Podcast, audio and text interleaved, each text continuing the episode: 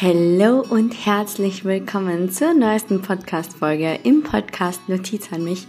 Ich freue mich riesig, dass ich dich heute wieder in diesem Podcast ähm, begrüßen darf und mit dieser wundervollen Podcast-Folge heute das Jahr 2023 abschließen darf. Es ist so besonders, dass dieses Jahr ja jetzt vorbei ist und dass heute noch eine Podcast-Folge online kommt, von der du ganz, ganz, ganz, ganz, ganz viel lernen kannst. Ich habe nämlich wieder ein Podcast-Interview oder einen Podcast-Interview-Gast und das ist die liebe Emily. Sie heißt auf ähm, Instagram Emeluschka. Wir äh, packen euch natürlich wie immer alles in die Show Notes und ich quatsche mit Emily heute in dieser Podcast-Folge über ADHS und wie sich ADHS überhaupt bei ihr äußert, wie sich ADHS generell äußert, wie man, wie dieser ganze Prozess von ADHS verläuft, wenn man selber merkt, okay, ich habe ADHS oder ich könnte ADHS haben. Und diese Podcast-Folge liegt mir so am Herzen, weil erstens einmal bei diesem ADHS-Thema ganz, ganz wenig Klarheit herrscht, meiner Meinung nach, und Emily das unglaublich toll macht und, und so cool über ADHS aufklärt. Ich durfte selber auch durch diese Podcast-Folge so viel lernen und habe nochmal einen ganz anderen Blick auf dieses Thema bekommen. Und ja, natürlich ist diese Podcast-Folge auch besonders, weil es die letzte im Jahr 2023 ist. Und ich möchte dir, bevor wir in diese Podcast-Folge reinstarten, einfach nochmal Danke sagen. Danke, dass du zu den vielen Hörern gehörst, die 2023 meinen Podcast gehört haben. 2023 äh, war das beste Jahr, seitdem ich 2021 ähm, meinen Podcast gelauncht habe. Und ähm, ja, er wächst ständig und über 1000 Leute haben den Podcast ganz fix jede Woche in ihrem, also das sind fixe Hörer unter Anführungszeichen. Wir hatten so coole Podcast-Zahlen, wir hatten so tolle Podcast-Interviews auch. Ähm, in diesem Jahr ist so vieles passiert und ich habe euch so viel ähm, weitergeben dürfen und so tolles Feedback erhalten. Auch die Bewertungen sind nochmal extrem nach oben geschossen und ich freue mich natürlich über jede weitere ähm, Bewertung. Und ich wünsche euch, wir verabschieden euch äh, natürlich auch nochmal am Ende dieser Podcast-Folge, aber ich wünsche euch an dieser Stelle einen wunderschönen Start ins neue Jahr. Ich wünsche euch so viel Glück, so viel Selbsterkenntnis, so viel Selbstachtung, wie es 2024 nur geben kann. Ich wünsche mir für euch, dass sich all eure Träume erfüllen. Ich wünsche mir für euch, dass ihr wirklich, ja, auf diesem Weg, den ihr geht, ähm, einfach euer Glück findet, dass ihr euch wirklich in der Tiefe selber kennenlernt und, und einfach alles, wo, wonach ihr sucht und alle Antworten, nach die ihr sucht, einfach in euch findet. Und genau, vielen Dank nochmal fürs Zuhören und ich wünsche euch jetzt ganz viel Spaß mit dieser ganz besonderen Podcast-Folge und alles, alles, alles Liebe.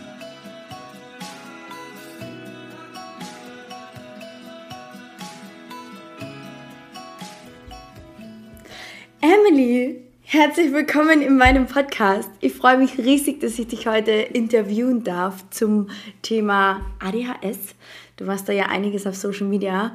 Vielleicht magst du dich einfach mal kurz vorstellen, wer bist du, was machst du und wie kommen wir zu diesem Thema? Ja, mache ich sehr gerne. Also erstmal hi, vielen lieben Dank für die Einladung. Ich freue mich ganz äh, besonders darüber, dass ich heute mit dir über das Thema sprechen darf, weil es so groß ist und äh, ja gleichzeitig noch so neu, vor allen Dingen ADHS bei Frauen im Erwachsenenalter ist ja immer noch ein Mysterium. Äh, ich kann ja kurz mal sagen, wer ich eigentlich bin. also ich bin Emily, ich bin 25 Jahre alt inzwischen. Ich musste letztens wieder nachrechnen, ich habe es vergessen. und ich lebe hier zusammen in Berlin mit meinem Freund und meinem Hund ähm, in unserer wunderschönen Wohnung und habe tatsächlich Psychologie studiert in Amsterdam das war so mein, meine Base sozusagen, da komme ich her und ähm, habe dann aber nach dem Bachelor beschlossen, ähm, mich komplett in die Selbstständigkeit zu wagen. Ich komme auch aus einer selbstständigen Familie, deswegen war das für mich eigentlich so der, der logische Schritt irgendwann und ähm, mache tatsächlich schon seit mehreren Jahren und seit einem eineinhalb Jahren jetzt hauptberuflich Instagram. Und zwar kläre ich da auf über mentale Erkrankungen, mentale Gesundheit, ähm, geht viel um das Thema Prävention, also um das Ganze zu verhindern, aber auch ja, eben ADHS und das Thema Endometriose. Das ist eine Unterleibserkrankung, eine chronische bei Frauen. genau, und das ist so das, was ich mache. Und ich bin großer Verfechter von öffentlich über Dinge sprechen, die ein, ja, so ein bisschen schwerfallen, Tabuthemen sind. Und deswegen freue ich mich riesig, dass ich heute da sein darf. Sehr cool. Sehr, sehr, sehr, sehr cool. Ja, dann äh, würde ich sagen, diven wir einfach mal in dieses Tabuthema auch rein. Ich glaube, ADHS ist ja, so wie du auch schon gesagt hast, ähm, im Erwachsenenalter immer nur so. Ich kann mir nur erinnern, also jedes Mal, wenn ich an ADHS denke, dann kann ich mich nur daran erinnern, dass es quasi im Kindesalter eine Beleidigung und so eine, eine ein, ein, ein, Vorurteil für Kinder war, die halt äh, vielleicht extrem aufgedreht waren. Also da hat man bei uns ganz klassisch gesagt, so, ja, der hat ja ADHS. Und deswegen finde ich es mega cool, dass jetzt immer mehr ähm, Leute einfach das aufklären, so wie du auch sagst, ähm, dass öffentlich darüber gesprochen wird.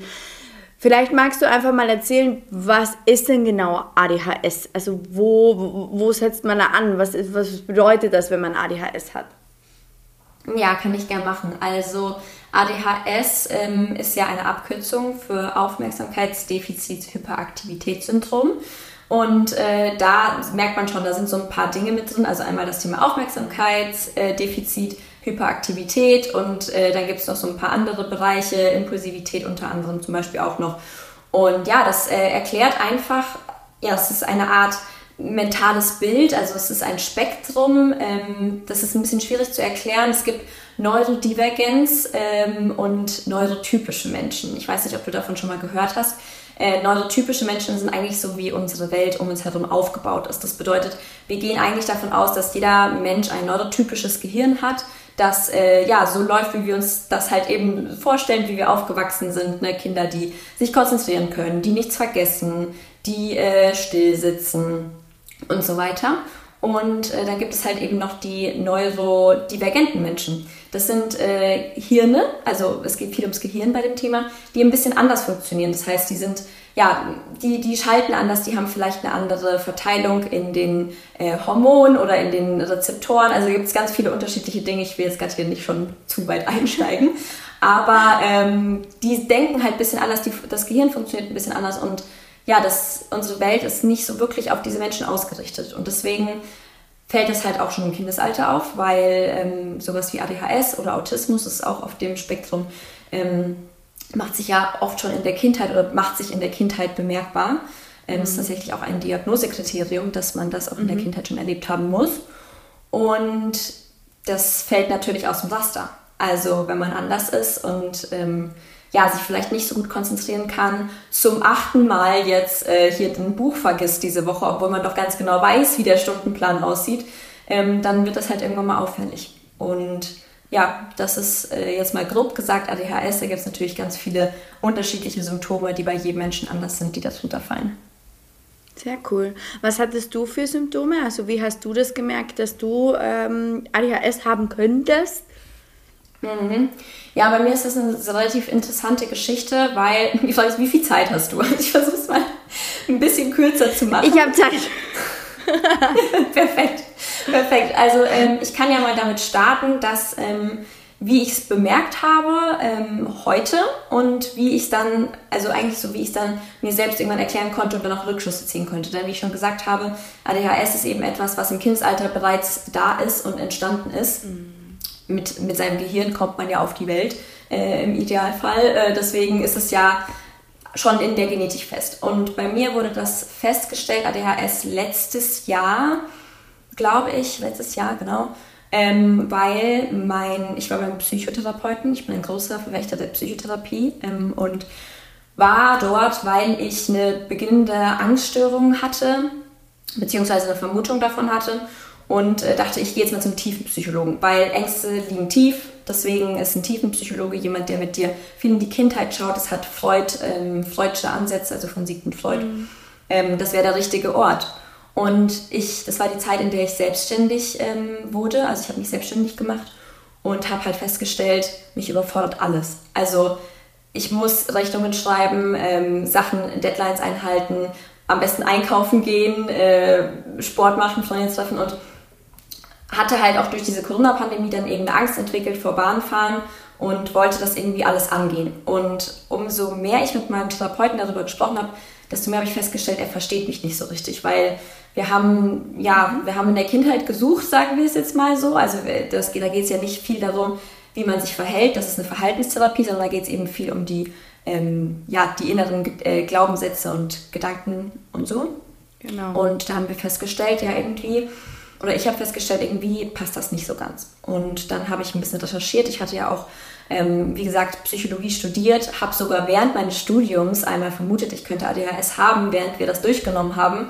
Aber so wie das natürlich ist, wenn man zum Beispiel Medizin oder Psychologie studiert, man überidentifiziert sich schnell mit einzelnen Themen. Also wenn man sich lange mit einem Störungsbild auseinandersetzt, dann denkt man sich so, oh mein Gott, äh, kann es sein, dass ich Borderline habe oder ich weiß auch nicht, ich mach ich, so, du verstehst, was ich meine. Ja. Und damals hat mir mein äh, damaliger Partner das ausgeredet und meinte, ach Quatsch, du hast doch gar kein ADHS, du kriegst doch alles hin, ist doch alles fein. Und ja, dann habe ich mich irgendwie mehr damit auseinandergesetzt und festgestellt, naja, ich glaube schon, das trifft schon sehr auf mich zu. Habe auch damals auf Instagram ähm, parallel äh, Accounts gefunden und auch Freundinnen gefunden, die eben ja diese Diagnose eben haben. Und umso mehr ich da mit anderen Betroffenen gesprochen habe, desto mehr habe ich gemerkt, das klingt alles so wie ich. Also wirklich so wie ich, als hätte ich so eine ja, geschlossene Gruppe an Menschen gefunden, die auf einmal sich für mich geöffnet hat, wo alle gesagt haben, hey, ja, genau so, wir sind genauso wie du, komm mal zu uns. Und das habe ich dann auch meinem ähm, Psychotherapeuten gesagt. Und der hat leider gar nicht gut reagiert. Ähm, der hat mir dann diverse andere Diagnosen vor den Kopf geworfen, also ohne irgendwelche Fragebögen und sowas. Meinst du, ja, nee, das haben sie auf jeden, auf gar keinen Fall so. Da bin ich auch gar nicht der Spezialist für, da müssen sie woanders hingehen, da kann ich ihnen nicht mithelfen. Aber ihre Probleme liegen auch ganz woanders. Und ich war halt eben nicht der Meinung. Und ich würde mal fast behaupten, ich hatte da ein bisschen Glück, weil ich ja eben schon das studiert habe und ein bisschen, ja, wusste, dass Psychotherapeuten auch nur mit Wasser kochen. Also wenn jemand in seiner Expertise da an seine Grenzen kommt, dann ist es eben so. Und früher habe ja. ich mich davon sehr einschüchtern lassen und wäre dort geblieben und hätte gesagt, okay, gut, dann suchen wir woanders. Mm, da habe ich gesagt, nö. Der war auch noch ziemlich unfreundlich, der hat auch ziemlich äh, doofe Sachen gesagt. Es war kein guter Therapeut. Da habe ich gesagt, ja, nee, da will ich sowieso oh nicht mehr hin. Ähm, ja, ja, es war ganz, äh, ganz kritisch, um ehrlich zu sein. Und dann habe ich mich bei einer ADHS-Praxis beworben. Ähm, das ist ja natürlich auch so, äh, ich bin zu einem Spezialisten gegangen direkt, weil ich mir dachte, okay, wenn schon der eine sagt, er kennt sich damit nicht aus und das gibt es im Erwachsenenalter quasi nicht, dann gehe ich lieber zu jemandem, der sich auskennt. Ja. Und dann wurde mir da direkt gesagt, ja, du Wartezeit äh, vier bis sechs Monate. Und äh, ich war aber das ist auch so ein Ding bei ADHS, ist ein Hyperfokus. Das heißt, man will eigentlich, dass das jetzt sofort passiert. Und jetzt sofort muss eigentlich alles sich ähm, an diesem Wissen, was man hat, äh, finden und endlich eine Diagnose oder irgendeine Lösung finden. Und dann habe ich aber gesagt, ja, okay, hatte ja keine andere Wahl, ähm, muss ich wohl warten.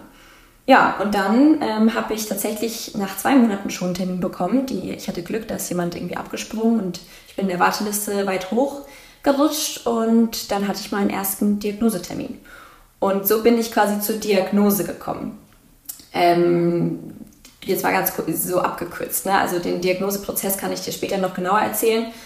Aber das war eigentlich so, wie ich da hingekommen bin, weil ich aber selbst aktiv meine Symptome hinterfragt habe und ja. mich darauf niemand hingewiesen hat. Also ich bin 25, das, ähm, ich habe mit 24 die Diagnose bekommen. Davor hat keiner das jemals zu mir mal erwähnt. Wow. Es ist auch so interessant, dass du auch nochmal darüber sprichst, ähm, dass, dass dein Psychotherapeut an dieser Stelle halt einfach an seine Grenze gekommen ist und dir halt da nicht mehr weiterhelfen konnte. Ähm, ich glaube, das ermutigt auch nochmal viele hier, die im Podcast zuhören. Ähm, wenn ihr selbst das Gefühl habt, dass da irgendwas nicht stimmt, dass da irgendwas nicht, nicht richtig ist, so wie Emily gesagt hat, Psychotherapeuten kochen auch nur mit Wasser. Das sind auch nur Menschen, die etwas gelernt haben, aber hört bitte immer auf euer eigenes Körpergefühl. Und wenn ihr einfach merkt, okay, da stimmt was nicht und ich glaube, dass das anders ist, dann lasst euch da nichts vorsagen, sondern, sondern informiert euch da wirklich ähm, nochmal besser und wechselt und das ist absolut in Ordnung. Auch einfach, dass wir das hier mal erwähnen, finde ich richtig cool. Ähm, und diese Symptome, die du hattest, kannst du da so konkrete Beispiele nennen vom Alltag jetzt einfach? Also du hast gesagt, so, mhm. du möchtest zum Beispiel, äh, dass das hier und jetzt passiert, dass dich Dinge überfordern. Wie, wie merkst du das im Alltag oder wie hast du es gemerkt? Ja, kann ich dir erzählen. Das wollte ich auch gerade sagen. Äh, das hast du in der ersten Frage bereits ähm, gestellt. Äh, ich Das ist auch so ein bisschen so ein ADHS-Ding. Man verstrickt sich vom, man kommt vom Hölzchen aufs Stöckchen, sagt meine Oma so schön. Ah. Das heißt, falls ich was vergesse, bitte sagt doch mal Bescheid, ne? Weil das Absolut kann kein Problem. Sehr gut. Alles also meine Symptome. Ähm, das ist tatsächlich, also es gibt ganz viele unterschiedliche und das Wichtige bei ADHS, bei der Diagnose ist, es gibt eben diese unterschiedlichen Bereiche. Ähm, ich kann sie jetzt nicht eins zu eins genau wiedergeben, aber es ist Aufmerksamkeit, Impulsivität und ähm, noch irgendwas anderes. Und da hab, musst du so bestimmt in jedem Thema musst du mehrere Symptome haben, um das dann als ADHS-Bild erfüllen zu können. Das ist mir nämlich auch ah, ganz okay. wichtig zu sagen. Jeder ist mal vergesslich oder alles, was ich gleich aufzähle, damit können sich bestimmt viele Menschen identifizieren. Ähm, bei ADHS ist es allerdings so, dass es wirklich ja auch manchmal belastend, dass es halt wirklich jeden Tag. Also es ist nicht so, dass ich mal einen vergesslichen Tag habe, sondern es ist so, dass ich wirklich zwei Reminder für jedes Kalenderdate brauche, weil sonst ver verhudel ich Und dann ähm, wird das halt immer schnell gleichgesetzt mit ähm, zum Beispiel diese Person ist so vergesslich oder so dumm, jetzt mal. Äh, ich will auf gar keinen Fall jemanden schämen, ähm, aber das passiert bei ADHS eben relativ schnell. Also, meine Symptome sind im Alltag, wie ich schon gesagt habe, äh, Vergesslichkeit, ähm, schwer, schwer bei der Aufmerksamkeit äh, zu bleiben, also man ist sehr schnell ablenkbar, ähm, man hat keine Zeit für Freunde, das ist zum Beispiel auch so ein Thema, man ist so in seinem Kopf und so beschäftigt damit, seinen Tag auf die Reihe zu bekommen, dass man manchmal gar nicht schafft, irgendwelche sozialen Aktivitäten nachzugehen. Also für mich das beste Beispiel war, ich habe mir früher wirklich To-Do-Listen geschrieben und ähm, war froh, wenn zwei von acht Punkten geschafft wurden. Also wenn ein normaler Mensch äh, steht morgens auf, dann geht er mit dem Hund, äh, sagen wir mal, dann ähm, macht er Mails, dann geht er einkaufen, dann geht er später zum Sport, trifft sich noch auf einen Kaffee, bringt dann den Müll raus und geht und kocht dann noch. So, das war für mich unvorstellbar. Also wirklich, ich habe gedacht, oh. die Menschen, die das hinbekommen, sind Superhelden. Weil es einfach, ja, man kommt total oft in so Gedankenlöcher rein. Ähm, man ist teilweise in so einer Starre. Das ist total doof, wenn man so ganz viele Sachen machen möchte. Dann mhm. ähm, macht man nichts und ist einfach nur auf dem Sofa, kommt aber nicht da raus und denkt sich so, oh mein Gott, ich muss noch das machen, noch das machen, noch das machen. Aber der Körper, also diese Antriebslosigkeit ist ganz, ganz stark. So, du schaffst es nicht, Dinge zu tun. Also das ist auch bei ADHS ein ganz großes Thema. Du hast viele Ideen, viele Gedanken in deinem Kopf und diese Umsetzung ist teilweise wahnsinnig schwierig. Also vom, vom Denken ins Tun zu kommen, ähm, ist eine riesengroße Hürde, die auch sehr belastend ist, wie du dir vorstellen kannst. Vor allen Dingen eben, ja. wie ich gesagt habe, ich habe es dann halt stark gemerkt, schon in der Uni ging es schon äh, los, wo ich sehr stark gemerkt habe, okay, ich brauche wahnsinnig eigentlich schon eine Schule. Ich brauche viel länger, um Stoff zu verstehen als andere Menschen. Und das Ding ist, ich bin ein super, ähm, also ich bin kein Mensch, der auf den Kopf gefallen ist. Ich bin eine relativ intelligente Person, wenn man das immer so von sich selbst behaupten darf, äh, ohne irgendwie arrogant zu wirken. Aber ähm, ich habe ein super tolles Wissen, aber dieses in der Schule sitzen oder in der Uni sitzen und sich das aneignen, auswendig lernen, was man auch in Psychotherapie, äh, Psychologie sehr viel machen muss, war für mich der absolute Horror. Also ich kann es nicht anders sagen. Ich habe ähm, lesen, lange Texte lesen können müssen und sowas war für mich mit der Aufmerksamkeit, das ging nicht. Also ich, ich weiß auch um ehrlich heute im Nachhinein nicht, wie ich mich durch mein Studium geschleppt habe. Und ich habe auch gute Noten geschrieben. So, man hat gemerkt, sobald es irgendwie um ähm, Schreiben ging, zum Beispiel Bachelorarbeit oder Essays oder so, das war für mich gar kein Problem weil da gab es keinen Zeitdruck, da musste ich, da konnte ich recherchieren, da hatte ich meinen Flow, da gab es, das war keine Prüfung, wo jemand sagt, so und jetzt setz dich hin und alles, was du auswendig gelernt hast, kommt jetzt hier rein. Ja, das waren jetzt so ein paar kleine Sachen, die zum Beispiel Symptome das davon waren so bei mir. So interessant. Am interessantesten fand ich auch gerade so, weil, so wie du sagst, ich glaube, dass sich viele Menschen mit diesem Thema irgendwo identifizieren können. Und wir haben auch, bevor wir die Podcast-Folge gestartet haben, darüber gesprochen, dass ja ganz viel über ADHS kursiert und dass ja ganz viel so schnell mal gesagt wird, hey, ich kann mich nicht fokussieren, ich kann mich nicht konzentrieren. Und eigentlich ist gerade so ein kurzfristig dysreguliertes Nervensystem das Problem. Ja. Und viele denken dann so, okay, die hat die ADHS-Diagnose, bei mir ist es jetzt auch so. Was ich super interessant gefunden habe, habe gerade, war dieses, dass für dich ein normaler Alltag so extrem herausfordernd war. Weil das ist auch bei mir so, ich kann mich mit vielen anderen Dingen identifizieren, die du gesagt hast, aber diesen normalen Alltag, also das geht mir easy von der Hand. Und da merke ich schon mal, okay, das ist für mich keine, keine Herausforderung. Also da ja. auch. Ähm, super interessant. Vielleicht magst du auch noch mal mitgeben, ähm, ein bisschen kurz äh, in, in dieses Thema rein von, okay, diese Selbstdiagnose, weil das ist ja sicher super schwierig, oder? Du wirst dich ja dann wahrscheinlich, wenn du sagst so, okay, du musst immer dann alles genau über ein Thema wissen, du wirst dich dann ja wirklich in diese Selbstdiagnose reingestürzt haben, oder? Oder wie, mhm. was ist so quasi nach dieser Erkenntnis passiert? Ja, ja, also eine Sache, die ich noch vergessen habe, die mir gerade noch ganz wichtig zu sagen ist, ist ähm, das Thema Reize. Das wollte ich noch mal ganz kurz, weil das passt nämlich super auch in den Alltag. Ähm, mhm. Das ist nämlich eines der größten Probleme bei ADHS, ist, dass man das Problem hat, äh, schwierig Reize filtern zu können.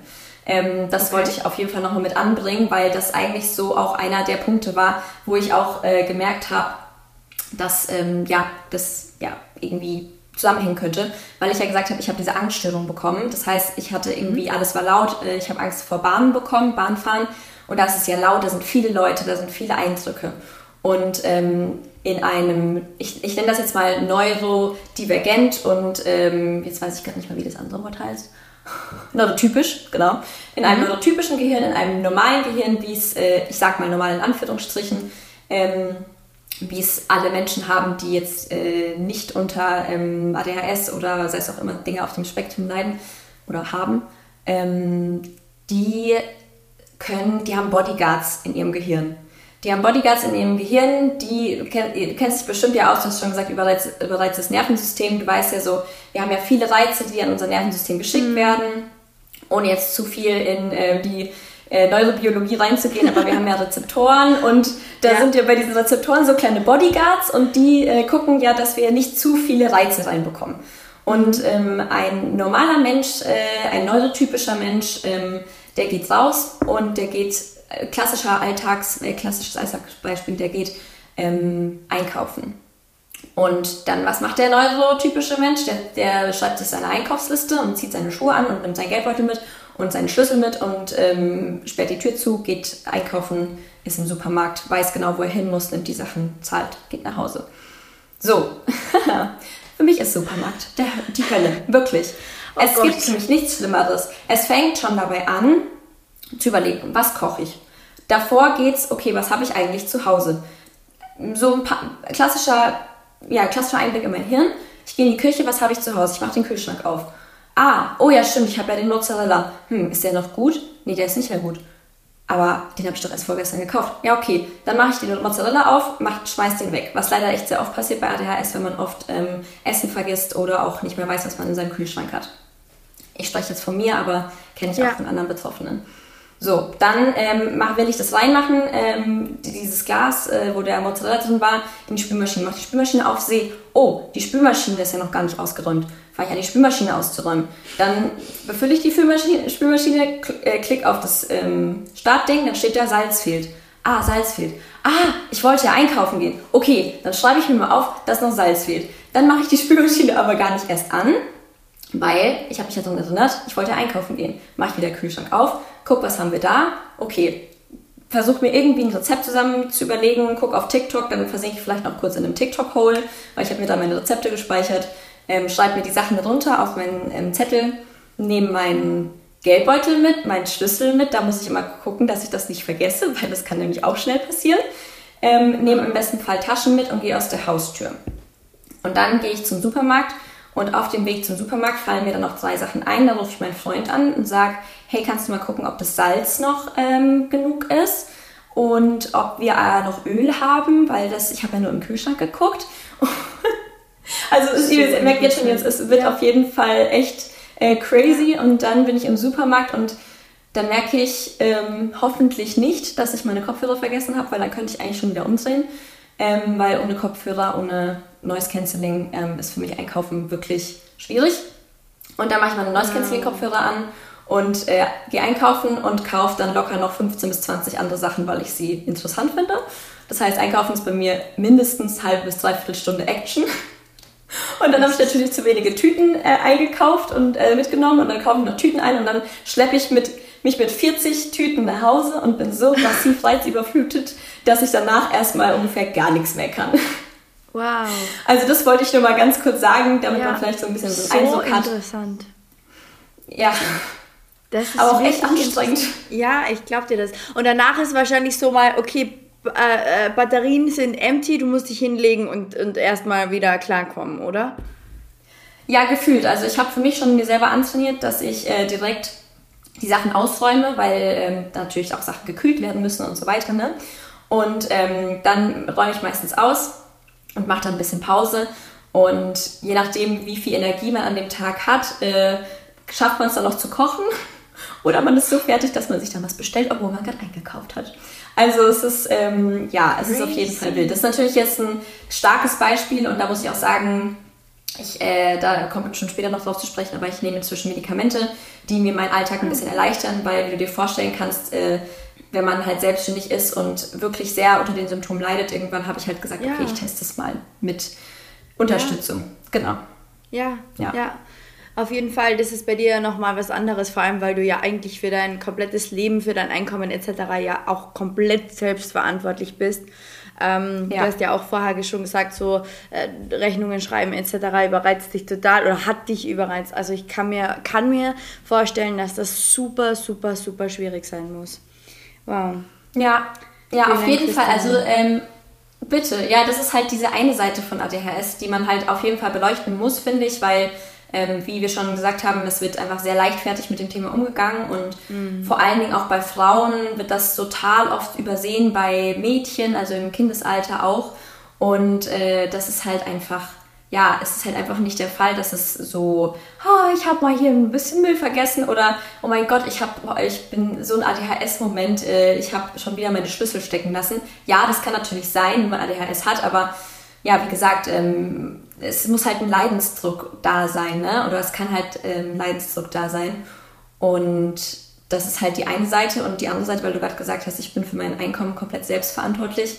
Das ist halt auch das Schöne an äh, Neurodivergenz bzw. an ADHS. Die Menschen sind oft sehr, sehr kreativ. Also das ist wirklich, man findet, wenn man so anfängt, in dieser Social Media Bubble unterwegs zu sein oder bei KünstlerInnen, ähm, dann merkt man ganz schnell, dass ganz viele Leute diese Diagnose haben, weil die eben so out of the box denken oftmals und ähm, gerne sich wohlfühlen in anderen Strukturen, in ihren eigenen Strukturen und dann sich so ein bisschen ihr eigenes Ding machen. Und deswegen gehen da viele halt dann auch drin auf. Natürlich gibt es diese andere Seite auch noch, aber die positive gibt es da auch. Sehr cool. Äh, was ich gerade noch als Impuls habe, können wir kurz ähm, noch äh, aufklären. Es geht, und das war das, äh, was ich über ADHS immer gedacht habe eigentlich. Ähm, es geht nicht darum, Aufmerksamkeitsdefizit etc. pp. Ähm, es geht mhm. nicht darum, Aufmerksamkeit zu bekommen, sondern die Aufmerksamkeit zu halten. Habe ich das richtig verstanden? Ja, auf jeden Fall. Also ähm, ich finde auch, dass das Thema Aufmerksamkeitsdefizit ein äh, bisschen schwierig äh, gesagt wird, weil ja. ein ADHS, eine ADHS-Person kann sich unfassbar gut konzentrieren, wenn sie, nicht wenn sie will, sondern wenn sie kann. Also äh, ich habe schon einmal kurz vom Thema Hyperfokus gesprochen. Das, also das haben viele ADHS-Personen, nicht alle, aber oft ist es so, wenn mich ein Thema wahnsinnig interessiert, dann stütze ich mich da rein und dann hat es meine volle Aufmerksamkeit und ich habe vier Stunden nicht gegessen und nicht getrunken, weil ich auf einmal Formel 1 toll finde. Das hatte ich ganz lange. Ich war auf einmal Formel 1 Ultra. Und dann habe ich Drive to Survive geguckt, oder wie diese Serie heißt, und habe äh, alles mir runtergeschrieben, habe angefangen, mich für die unterschiedlichen Teams zu interessieren, habe meinem Freund gesagt, wir brauchen jetzt ein Sky-Abo, weil wir müssen jetzt Formel 1 gucken, habe mit meinem Papa telefoniert über das Thema. Also wirklich irre, ne? Also auf einmal war die ganze Welt auf Stopp und es ging nur noch um dieses Thema. Und das ist eigentlich sowas, was ein totales Geschenk auch irgendwie sein kann, ähm, wenn man sich für Dinge interessiert, dann kann man sich da unglaublich reinarbeiten. Und das ist auch für mich so eine Sache, äh, was ich so cool finde. Ähm, ich habe tatsächlich viel Wissen überall, natürlich jetzt nicht so perfekt, aber ähm, weil mich so viele Sachen immer interessiert haben und man sich eben um ein Thema voll umfangreich zu verstehen, sich dann halt da wirklich äh, reinarbeitet. Und das ist aber genau das Thema, was man halt dann eben nicht sieht, wenn zum Beispiel Kinder dann abgelenkt sind in der Schule. Äh, ich habe mich zum Beispiel überhaupt nicht für Mathe interessiert, weil ich es einfach nicht verstanden habe. Also ich hatte wirklich so viel Nachhilfe. Meine Eltern tun mir so leid, weil die haben so viel Geld ausgegeben für meine Nachhilfe. Same here. Und mich hat's einfach, Same here. Ja. Oh mein Gott, es war furchtbar. Und ich habe, es, es war für mich einfach nicht mein Thema. Und ich habe diesen, ähm, diesen Hyperfokus, dieses Interesse, das konnte ich darauf halt leider einfach nicht übertragen, weil ich es nicht geschafft habe, mich oder die LehrerInnen haben auch nicht geschafft, mich bei diesem Thema so zu begeistern und abzuholen, dass ich gesagt habe, ey, das, das, da, da fuchse ich mich jetzt rein. Und genau dann passiert halt das, ähm, was man halt dann sieht, so die Leute werden abgelenkt. Das kann in den unterschiedlichsten Formen sein. Also ich habe zum Beispiel immer gemalt. Das ist bei Frauen ganz oft anders als bei Männern. Männer oder Kind, also Jungs, ähm, sind oft sehr nach außen gerichtet, weil das auch in unserer Gesellschaft immer okay ist. Jungs dürfen laut sein, die dürfen äh, sich prügeln, die dürfen, keine Ahnung, äh, halt einfach Jungs sein, ne? so wie man das ja. im klassischen Sinne bezeichnet. Und äh, bei, bei Mädchen ist es ja oft so, ja, sei nicht so laut. Ähm, wenn du hier so rumschreist, das, ist, das gehört sich nicht für ein Mädchen. Äh, Mädels sind immer ruhig und ganz äh, collected so in sich drin. Und äh, ich war beides. Ich war, also du merkst ja jetzt schon, ich rede ultra schnell und wie ein Wasserfall. So. Das habe ich schon mein Leben lang gemacht. Und ich war aber auch total gerne nach innen gerichtet und kreativ. Das heißt, ich habe dann in der Schule gemalt. Ich habe auch meine Bücher hier noch, die habe ich auch zur Diagnose mitgebracht. Ähm, meine, meine Hausaufgabenhefte, ähm, oh nee, wie heißt das, meine Kalender, die sind voller Bilder. Also alles gemalt, gekritzelt, Songtexte, meine Hände habe ich voll gemalt. Wir haben dann irgendwann Tattoo-Stifte für Hände gehabt und meine beste Freundin und ich haben uns bis hier den Arm voll gemalt äh, im Unterricht. Also das war dann eher so meine Art der Ablenkung. Ja. Wow, das Ja. ist so interessant. Oh mein Gott. Ich finde generell, also alles, was so mit, mit, mit äh, Verhalten zu tun hat, also wie sich das dann im Verhalten äußert, so eine Krankheit, unter Anführungszeichen. Ja. Also das ist echt ähm, wahnsinnig cool. Und dann hattest du vor ähm, ein paar Jahren diese Erkenntnis und was ist dann danach passiert, als du gemerkt hast, so, ah, hoppala, irgendwie, irgendwie merke ich, dass das passiert ähm, mir. Ja, also du meinst, wie, was dann nach der Diagnose passiert ist? Ja, genau, genau. Genau, also bei mir war es dann eben so, ich hatte halt dann eben diese Therapie, das ist ja auch, äh, nicht Therapie, ich hatte diese Diagnose und das ist so ein Ding, das wissen ganz viele Leute nicht. Ähm, oftmals, wenn man einen Therapieplatz bekommt, dann bekommt man, äh, oder wenn man sich für eine Therapie anmeldet oder eine Diagnose, dann ist es meistens so, dass du erstmal in die Diagnose kommst. Also du kommst nicht direkt in eine Therapie und wirst behandelt, sondern du äh, wirst erstmal diagnostiziert. Das sind, äh, nennen sich probatorische Sitzungen. Ähm, das sind in der Regel fünf Stück. Ich weiß nicht genau, wie es in Österreich ist, aber in Deutschland ist es auf jeden Fall so, dass es fünf Stück sind. Und ähm, da gehst du zu einem Therapeuten oder einer Therapeutin und diese Person ist gar nicht mal zwingend dein Therapeut für später. Das heißt, du gehst da erstmal hin und ähm, wirst dann dort diagnostiziert in diesen fünf Sitzungen ähm, mit was auch immer. Also das kannst du natürlich nicht wissen. Ich wusste auch nicht, bis zur letzten Sitzung wusste ich nicht, ob ich ADHS habe oder nicht.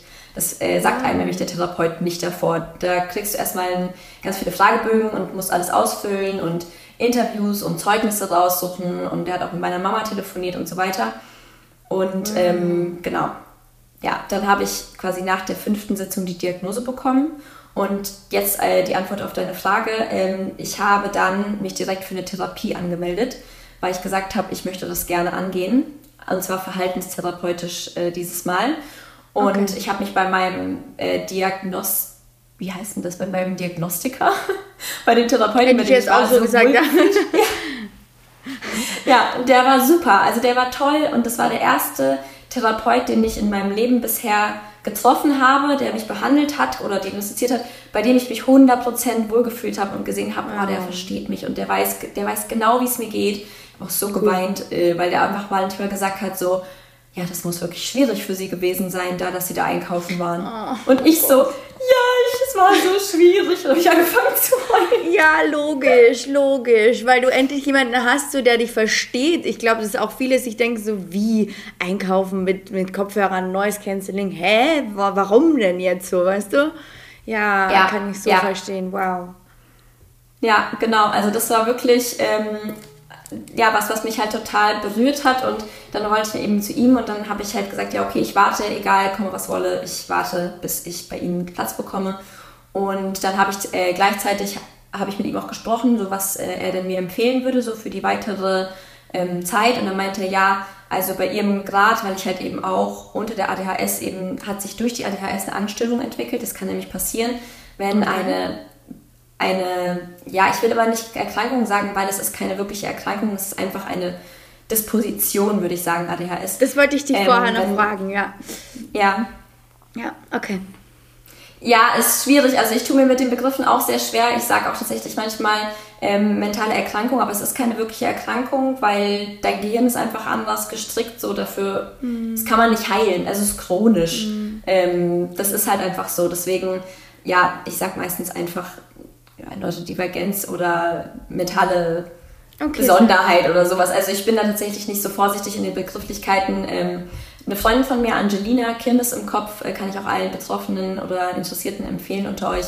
Ähm, die geht an das Thema äh, nochmal intensiver ran und äh, die mhm. hat auch mal einen Post dazu gemacht, wie, das, wie man das genau sagt.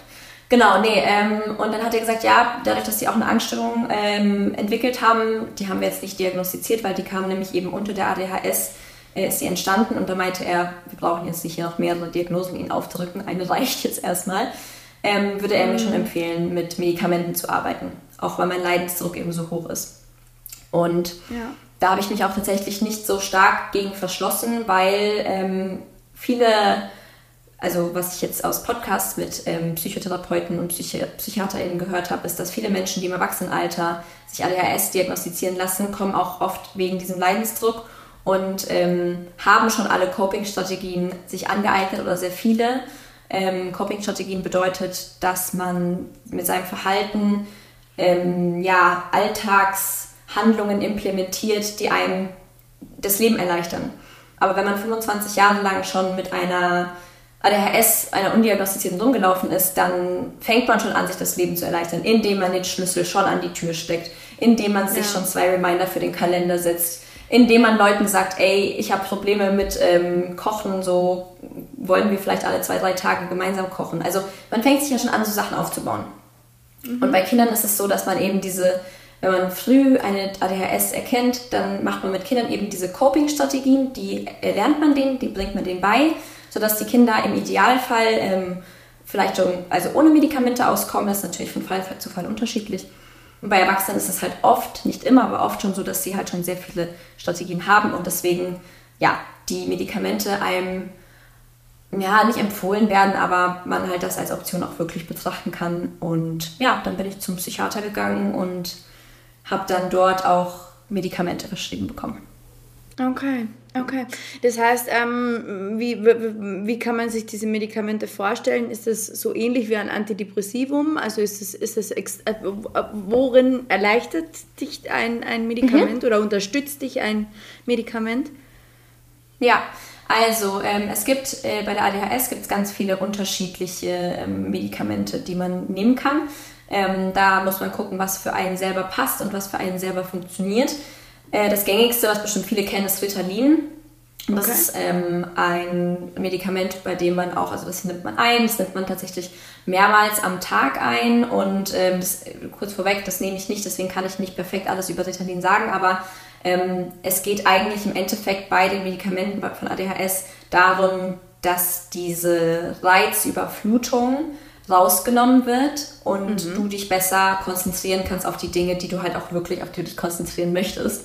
Ähm, mhm. Sodass du eben nicht die Spülmaschine erstmal ausräumst, sondern halt direkt einkaufen gehst. So. Mhm. Und ähm, genau, das war für mich eigentlich einer der größten Punkte, warum ich diese Medikamente auch ausprobieren wollte, weil ich gesagt habe, ey, diese Reizüberflutung, die ich halt eben täglich spüre, weswegen ich halt auch Panikattacken bekomme in Restaurants, in ähm, Bahnen, auf Konzerten, im ganz normalen Alltag, äh, das möchte ich nicht mehr. Und ich möchte mal gucken, wie es so ist, wenn mein Gehirn vielleicht mir ein bisschen mehr Luft zum Atmen lässt, sage ich jetzt mal hart gesagt, ja. ähm, und nicht mich so mit so viel Reizen beballert. Und ähm, dann habe ich mich für Elvanse entschieden. Elvanse ist ein Listex-Amphetamin, also es sind tatsächlich Amphetamine. Okay. Ganz wichtig ist hier der Unterschied, und das ist eine Sache, die viele Menschen ähm, nicht verstehen oder nicht verstehen wollen man kann sich das so vorstellen, du hast auch gerade eine Brille auf, ich, ich trage Kontaktlinsen, ne? So, ähm, ah, okay. wenn du, ja, ich habe eine krasse Sehgespräche. wenn du äh, auf, du, du bist so, du erblickst das Licht der Welt als kleines Baby und du hast eine Sehschwäche. Und keiner um dich herum hat eine Sehschwäche. Und ähm, irgendwann mit 25 gehst du dann mal zu jemandem und sagst, yo, Bro, irgendwie sehe ich nicht so gut wie alle anderen, habe ich im Gefühl. Ähm, und dann verschreibt er dir eine Brille, dann siehst du genauso gut wie alle anderen Menschen auch. Und viele Menschen sagen bei Medikamenten für ADHS, ja, du putschst dich dann ja auf und du nimmst ja dann Drogen und äh, dann bist du ja viel konzentrierter und, und, weil halt auch viele Leute das ja missbrauchen, die eben keine mhm. ähm, Probleme damit haben, um zum Beispiel zu lernen. Ritalin wird ja ähm, oft bei Jura und Medizin und sowas gedealt. Ähm, genau, aber für mich ist es ja gerade aktuell keine Überhöhung meiner, meiner Aufmerksamkeit, sondern ich komme auf das Level, auf, das, auf, das, auf dem du schon immer warst. So, das ist einfach für mich meine Brille, meine Kontaktlinsen. Und ähm, das ist mir immer total wichtig zu sagen, weil wenn Leute hören Amphetamine, und das ist, also es fällt ja auch unter das ähm, Betäubungsmittelgesetz, also das ist, äh, da kriegt man so einen kleinen Schein äh, vom Psychiater, genau, den darf man auch nur, äh, das darf man auch nur sieben Tage abholen. Also das ist wirklich, BTMs äh, sind was, womit eigentlich nicht zu spaßen ist, weil es eben auch, ja, Drogen sind, wenn man sie eben in einem anderen Kontext verwendet. Und ja, dann habe ich mich eben für Listix Amphetamin, also Elvanse, ähm, ja, entschieden, weil ich ziemlich viel Research gemacht habe über unterschiedliche Medikamente. Und bei Ritalin ist es so, dass das ist auch, wie gesagt, nur recherchiert und das ist für jede Person anders, aber die können für, zu einem ziemlichen Rebound-Effekt führen. Das heißt, du nimmst das über den Tag über ein. Äh, Ritalin hat eine sehr kurze Ausschüttungszeit, das heißt, es geht sehr schnell hoch mit deiner Konzentration, aber die fällt halt dann auch genauso schnell wieder ab. Und deswegen musst du Ritalin öfter am Tag nehmen, damit das eben vorhanden bleibt, äh, weil es eine kurze Wirkdauer hat. Bei Elvanse ist das nicht so. Ähm, Elvanse ist eine hat eine andere Art der Ausschüttung. Ähm, da gibt es einen ganz tollen Podcast dazu von äh, The Huberman Lab, heißt er, glaube ich. Da redet er ganz viel über die Wirkweisen der Medikamente. Und äh, bei Elvanse ist es so, das nimmst du wirklich sehr früh. Und dann hält das den ganzen Tag über, weil das ein retardiertes Medikament ist. Das heißt, das schüttet das wirklich so Stück für Stück langsam aus mhm. und bleibt eigentlich den ganzen Tag über.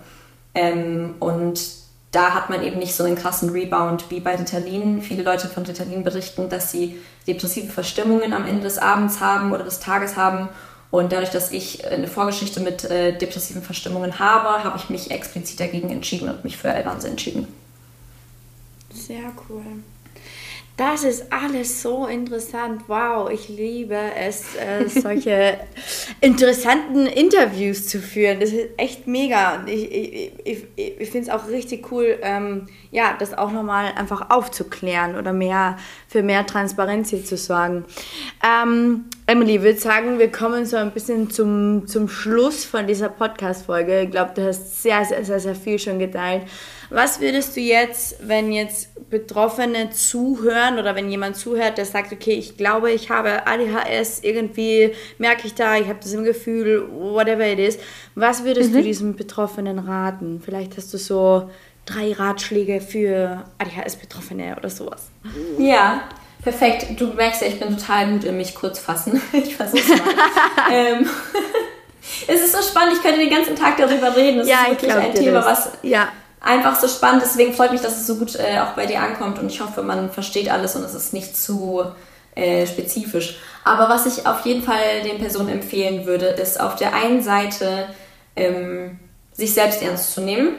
Wenn man sich mhm. selbst ernst nimmt, also wer, wenn, wenn nicht du dich selbst ernst nehmen sollst, wer dann? Also das ist so der erste Punkt, finde ich.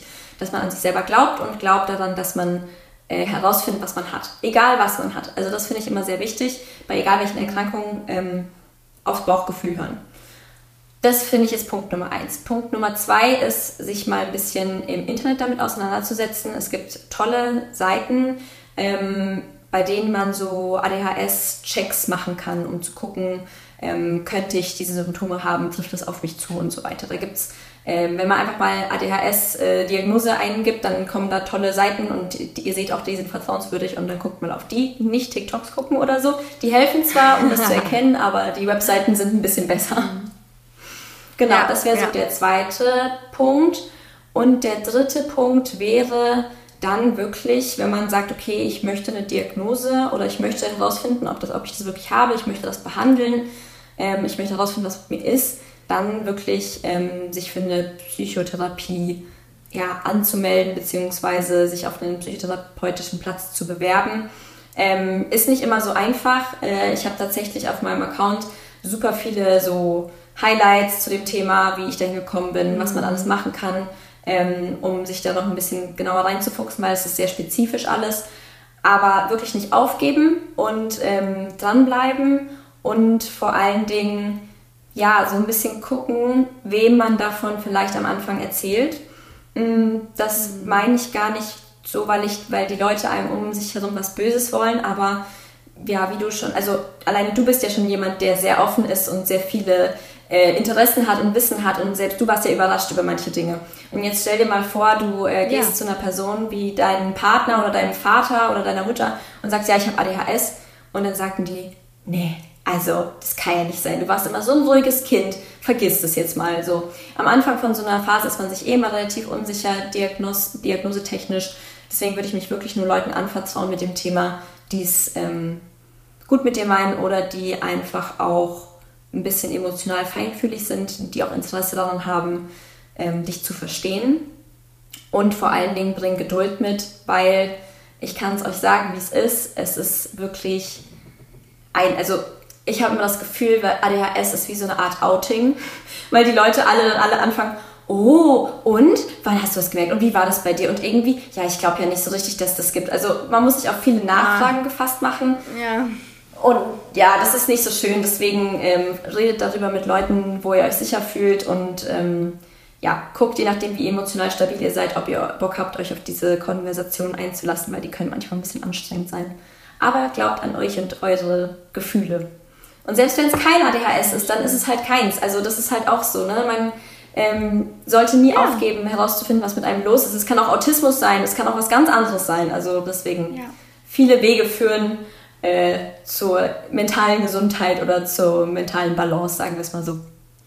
Ja, aber so wie du sagst, ich glaube, es ist auch ein, ein wunderschöner Abschluss für diese Podcast-Folge. Es ist halt super wichtig, einfach sich selber ernst zu nehmen. Und wenn du halt merkst, so, okay, da, da ist was und ich komme da einfach nicht raus, dann nimm dich selber ernst. Und wenn du dann beginnst, daran zu arbeiten und du kommst echt zu, zu einem für dich schlechten Therapeuten, dann nimm auch das ernst. Also beginn es auch ja. wirklich, und das ist ja auch immer so diese Message von, von meinem Podcast beschäftigt euch einfach wirklich in, in vollster Linie mit euch selber. Und so wie du auch gesagt hast, ich glaube, dieses es gibt halt einfach noch für so viele Dinge, so viele Vorurteile. Es ist ja alleine schon, wenn du mhm. sagst, so, ich, ich gehe zur Therapie, wie du gehst zur Therapie, du hast ja nichts. So, also ihr müsst nicht immer etwas haben oder es muss euch nicht immer mega beschissen gehen, sondern wenn euch euer Alltag vielleicht einfach schwerfällt, wenn ihr merkt so, okay, es geht mir einfach nicht gut, dann, dann sucht euch einfach jemanden, der, der euch hilft dabei. Und das heißt ja nicht,